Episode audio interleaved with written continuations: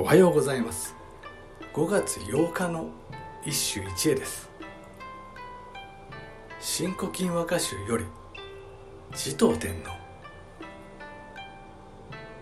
春過ぎて夏木にけらし白田への衣干す町天のかぐ山。春過ぎて夏木にけらし白田への衣干す町天のかぐ山。言わずと知れた持統天皇の百人一首歌であるがこれは新古今集の夏の一番歌でもある。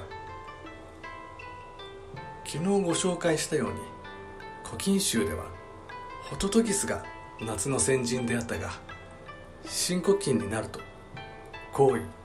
つまり衣替えに変わっている。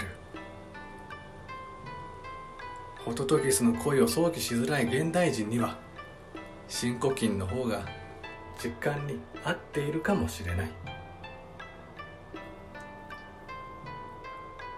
さて今日の歌は夏に入る白の色がすがすがしく成長も美しい見事な写生歌である。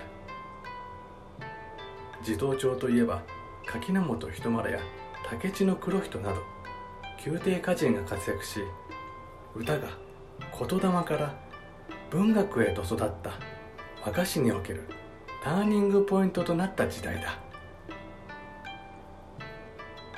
持統天皇には歌の本質が見えていたのだろう。定家が平安王朝の僧天智天皇の対として持統天皇を選んだのも彼女が宮廷和歌の祖というような存在であり陛下のそのもののうまさに惹かれたのに違いない。以上今日も素晴らしい歌に出会いました。